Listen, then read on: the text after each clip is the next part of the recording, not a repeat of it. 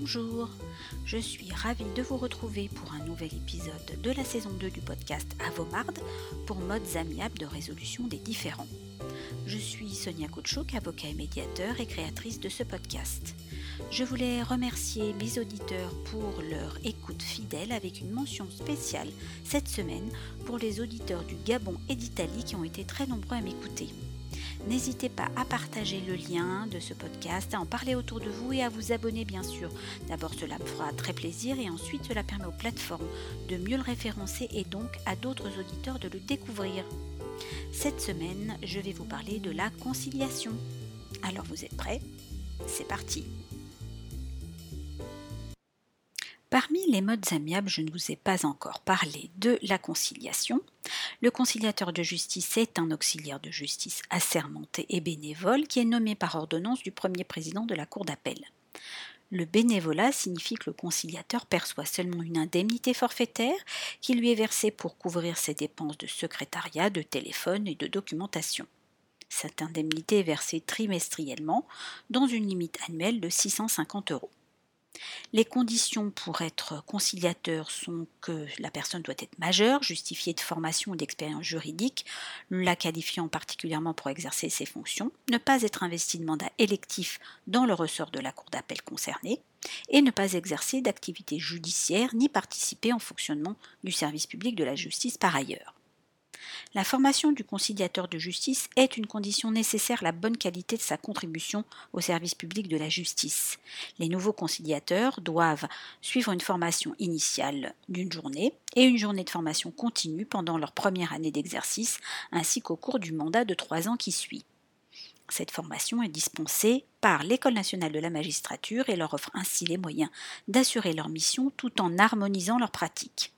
Outre le module d'initiation à la fonction de conciliateur, sa place, son parcours de conciliation ou la rédaction des constats d'accord, des modules techniques complètent l'offre, par exemple ceux concernant des pots d'habitation, la consommation ou les troubles du voisinage.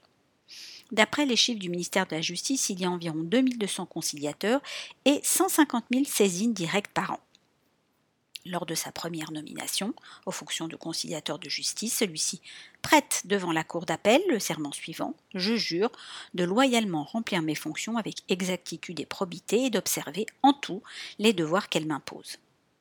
Alors vous me demanderez quel est le rôle du conciliateur par rapport aux autres modes amiables dont je vous ai déjà parlé. Le conciliateur de justice a pour mission de permettre le règlement à l'amiable des différends qui lui sont soumis. Ils interviennent dans des litiges civils opposant deux personnes afin de tenter de les rapprocher, d'obtenir une solution amiable et de réinstaurer un dialogue, soit en dehors de toute procédure judiciaire, soit durant une procédure judiciaire déjà ouverte. La conciliation s'intègre donc parfaitement dans les alternatives au procès puisque le conciliateur est chargé d'instaurer un dialogue entre les parties pour qu'elles trouvent la meilleure solution à leur litige, qu'elles soient des personnes ou des sociétés. Dans quel domaine intervient la conciliation? Dans des domaines de type problème de voisinage, bornage, droit de passage, mur mitoyen, des différends entre propriétaires et locataires ou entre locataires, des différends relatifs à un contrat de travail, des litiges relatifs à la consommation, des litiges entre commerçants, des litiges en droit rural ou encore des litiges en matière prud'homale. Comment le saisir? Il y a deux modes pour saisir le conciliateur de justice. D'abord, il y a la conciliation extrajudiciaire, dite encore conventionnelle, qui est régie par l'article 1529 du Code de procédure civile. Le conciliateur de justice peut être saisi directement par l'une des parties ou par les deux parties, et ce, en dehors de tout procès déjà en cours. Les parties souhaitent ainsi régler à l'amiable le différend qui les oppose et bénéficier pour ce faire de l'aide d'un tiers impartial qui les guidera dans leur démarche de recherche d'un compromis qui sera équitable et exécutable pour chacune d'entre elles. Cela peut concerner par exemple le problème de voisinage. La saisine est simple. Sur le site www.conciliateur vous trouverez les jours et heures de la permanence la plus proche de chez vous. En cas d'échec, le conciliateur informe les parties qu'elles peuvent saisir la juridiction compétente si elles le souhaitent. Il y a également la conciliation déléguée, c'est-à-dire à tout moment de la procédure judiciaire déjà engagée, le juge peut proposer aux parties de tenter de régler le litige grâce à un conciliateur de justice. En effet, l'article 128 du Code de procédure civile qui fixe le cadre général de la conciliation déléguée par le juge dispose que les parties peuvent se concilier d'elles-mêmes ou à l'initiative du juge tout au long de l'instance. Alors concrètement, devant le tribunal judiciaire, lorsque la procédure orale ordinaire s'applique, une partie pourra souhaiter saisir le juge en vue d'une tentative préalable de conciliation.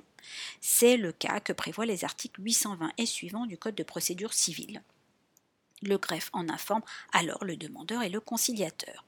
En cours d'instance également, le juge pourra inviter les parties à rencontrer un conciliateur de justice.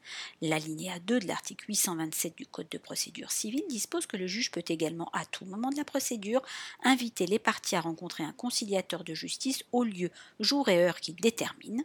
Les parties en sont avisées, selon le cas, dans l'acte de convocation à l'audience ou par tout moyen. L'avis indique la date de l'audience à laquelle l'affaire sera examinée afin que le juge constate la conciliation ou tranche le litige. L'invitation peut également être faite par le juge à l'audience. Devant le tribunal de commerce où la conciliation est euh, assez fréquente, le juge, saisi selon la procédure contentieuse ordinaire, peut déléguer sa mission de conciliation. Le juge chargé d'instruire l'affaire pourra également déléguer sa mission de concilier les parties à un conciliateur de justice. Si aucun accord n'est trouvé, les parties reviennent alors naturellement devant le tribunal. Attention néanmoins, les modes amiables sont parfois imposés comme préalables à toute action judiciaire, à moins que les parties n'aient préféré tenter une médiation ou une procédure participative, la conciliation de justice est obligatoire pour les litiges de moins de 5 000 euros ou lorsque la nature du litige l'impose, par exemple pour ce qui concerne le bornage, la distance des plantations ou certaines servitudes. Elle peut intervenir en dehors de tout procès ou devant un juge ou être déléguée à un conciliateur de justice. Elle concerne uniquement les litiges en matière civile. La conclusion est donc que les parties peuvent se concilier tout au long de l'instance. Comment se déroule la réunion de conciliation? Le conciliateur de justice réunit les parties à la conciliation en général en adressant un courrier mais aussi en contactant les parties. Les parties peuvent être accompagnées d'une personne de leur choix, évidemment un avocat, mais aussi époux ou concubin. Le conciliateur de justice peut également se transporter sur les lieux en cas de conciliation conventionnelle, mais aussi de conciliation déléguée par le juge. Il doit d'abord recueillir évidemment l'accord des intéressés ou des parties. L'audition de tiers est également possible si le tiers y consent, ainsi que les parties en cas de conciliation conventionnelle et de conciliation déléguée. Le conciliateur informe le juge s'il y a des difficultés. Dans sa mission de conciliation, le conciliateur de justice a plusieurs moyens d'action à sa disposition sous réserve de respecter les principes suivants. L'impartialité, ce qui signifie que le conciliateur de justice ne doit pas prendre parti ni pour l'un ni pour l'autre. Il ne peut pas non plus intervenir lorsqu'il a un intérêt personnel dans le différent ou lorsque des parents, amis sont impliqués dans cette conciliation. Dans ce cas, il renvoie les parties devant un autre conciliateur de justice ou les invite à demander une conciliation au juge. Le principe du contradictoire, le conciliateur de justice doit en effet veiller à ce que les auditions des parties, des tiers ou des avocats, ainsi que toutes les opérations auxquelles il procède, soient contradictoires, c'est-à-dire que les parties y soient associées Dès lors, chacun doit pouvoir exprimer ses griefs et son point de vue. Cela n'exclut pas, dans certaines situations, que le conciliateur de justice entende dans un premier temps les parties séparément avant de les réunir. Il y a également le principe de l'équité. Le conciliateur de justice recherche surtout un compromis en équité. Ce compromis exige nécessairement que chacun fasse un pas en vue de la résolution du litige en un esprit de dialogue apaisé et au fin de trouver la meilleure solution. Le conciliateur de justice peut se référer aux règles de droit sous réserve qu'elles ne soient pas contestées par les parties, étant précisé que seul le juge est évidemment habilité à dire le droit.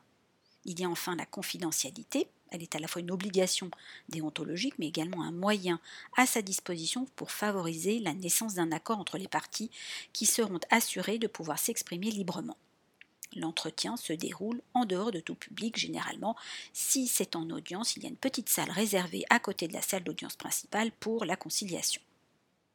La mission du conciliateur de justice est de rechercher la solution amiable. Elle pourra se dégager naturellement à l'exposé des points de vue de chaque partie. Le conciliateur de justice les écoute successivement et tente par un dialogue approprié de les amener à dégager la solution qui paraîtra la meilleure. Il pourra d'ailleurs, si la solution ne se dégage pas naturellement, aller plus loin et demander aux parties de faire ce pas, cet effort. Il devra les encourager dans la voie de l'accord tout en évitant d'être trop directif ou d'imposer d'issue du litige. Il pourra donc proposer les arguments suivants l'équité, la référence à la règle de droit et l'avantage du compromis, qui est, comme chacun le sait, d'éviter un procès long et coûteux et qui débouchera sur une décision nécessairement imposée il est important de préciser que le conciliateur ne doit pas rechercher le compromis dès le premier entretien, il peut proposer aux parties de se rencontrer plusieurs fois et de procéder par étapes. Le compromis coûte que coûte, si l'affaire est trop complexe ou qu'elle met en cause un principe d'ordre public, le conciliateur de justice ne doit pas hésiter à en informer les parties et renoncer à poursuivre la conciliation. S'il estime que le compromis dégagé par les parties n'est pas équitable, il doit aussi en faire part afin d'éviter que la faiblesse d'une partie ne profite à l'autre. Quelle est la durée de la conciliation? Si la conciliation est engagée à la demande des parties, aucun délai n'est imposé au conciliateur de justice pour accomplir sa mission. Néanmoins, il a un devoir de diligence qui lui impose de mettre en œuvre la procédure dans un délai dit raisonnable. Si le recours à la conciliation a été par contre décidé par le juge, la durée initiale est de trois mois maximum. Elle peut être renouvelée une fois pour une même durée à la demande du conciliateur. Par exemple, en cas de durée initiale fixée à deux mois, la conciliation peut être renouvelée pour deux mois supplémentaires. Le juge peut mettre fin à la conciliation à tout moment sur son initiative, celle du conciliateur de justice ou à la demande de l'une des parties. Qu'en est-il de l'issue de la conciliation? L'accord et la consécration évidemment d'une conciliation réussie. Il peut porter sur la totalité du litige. Dans ce cas, les parties auront complètement résolu leur affaire, mais il peut également n'être que partiel. Dans ce cas, les parties auront pu trouver un terrain d'entente sur une partie de leur litige, l'autre partie restant sujet de conflit, aucune position commune ne s'étant dégagée de la tentative de conciliation. L'accord peut ou doit être formalisé par écrit selon le cas, c'est le travail du conciliateur de justice de le rédiger en concertation avec les parties qui doivent le comprendre car elles seront susceptibles d'être contraintes de l'appliquer s'il lui est donné force exécutoire par l'homologation du juge. Le conciliateur de justice signera l'accord avec les parties dans les cas de conciliation à distance en présence de l'une d'entre elles au moins. La rédaction d'un constat d'accord n'est obligatoire que lorsque la conciliation a pour effet la renonciation à un droit, remise de dette, abandon de recours, renonciation au bénéfice d'une prescription par exemple. Dans les autres cas, lorsque le conciliateur de justice constate un accord même partiel, il a la possibilité de rédiger un constat d'accord qu'il co-signera avec les parties. Il sera particulièrement utile de rédiger un constat lorsque l'exécution de l'obligation à laquelle s'engage l'une des parties est échelonnée dans le temps. Le constat doit être daté et contenir les éléments d'identification des parties, nom de naissance, prénom, date et lieu de naissance, domicile. Lorsqu'il s'agit d'un professionnel, personne physique ou morale, il y a lieu de demander un extrait du registre des sociétés ou l'extrait CABIS. Pour conclure cet épisode, je vais vous indiquer la différence entre médiation et conciliation. D'abord, il y a le fait que le conciliateur de justice soit un auxiliaire de justice assermenté, tandis que le médiateur est un tiers indépendant dont l'exercice de la profession n'est pas réglementé et qui est, tout comme le conciliateur de justice, spécialement formé à la résolution amiable des différends. La conciliation est gratuite, tandis que la médiation ne l'est pas. Le coût de la médiation est déterminé évidemment avec le médiateur en fonction de la difficulté particulière du dossier et des tarifs pratiqués. Ensuite, le médiateur est plutôt dans une écoute active et recherche ce qui s'appelle les sous-jacents, ce qui a provoqué le conflit, revenir à l'origine de ce différend pour que les parties trouvent elles-mêmes une solution. Tandis que le conciliateur est plus directif, incitatif. Enfin, il est important de rappeler que le médiateur est totalement libre et ne rend pas compte au juge du contenu évidemment des accords, sauf à lui indiquer que la médiation a échoué ou a abouti. Voilà, cet épisode est maintenant terminé. J'espère qu'il vous a intéressé sur une conciliation en mode amiable que vous ne connaissiez pas. Je vous rappelle que vous pouvez vous abonner à ma chaîne YouTube Kouchouk Avocat au pluriel. Vous pouvez également me suivre sur Instagram, sur LinkedIn. Je remercie ceux et celles qui voudraient bien me mettre un avis ou un 5 étoiles pour permettre, comme je le disais tout à l'heure, à ce podcast d'être mieux référencé et d'avoir encore une meilleure audience. Vous pouvez également m'indiquer les thématiques que vous souhaiteriez que j'aborde. Je suis toujours à l'écoute de vos perceptions de mes épisodes. Voilà, cet épisode est terminé. À bientôt!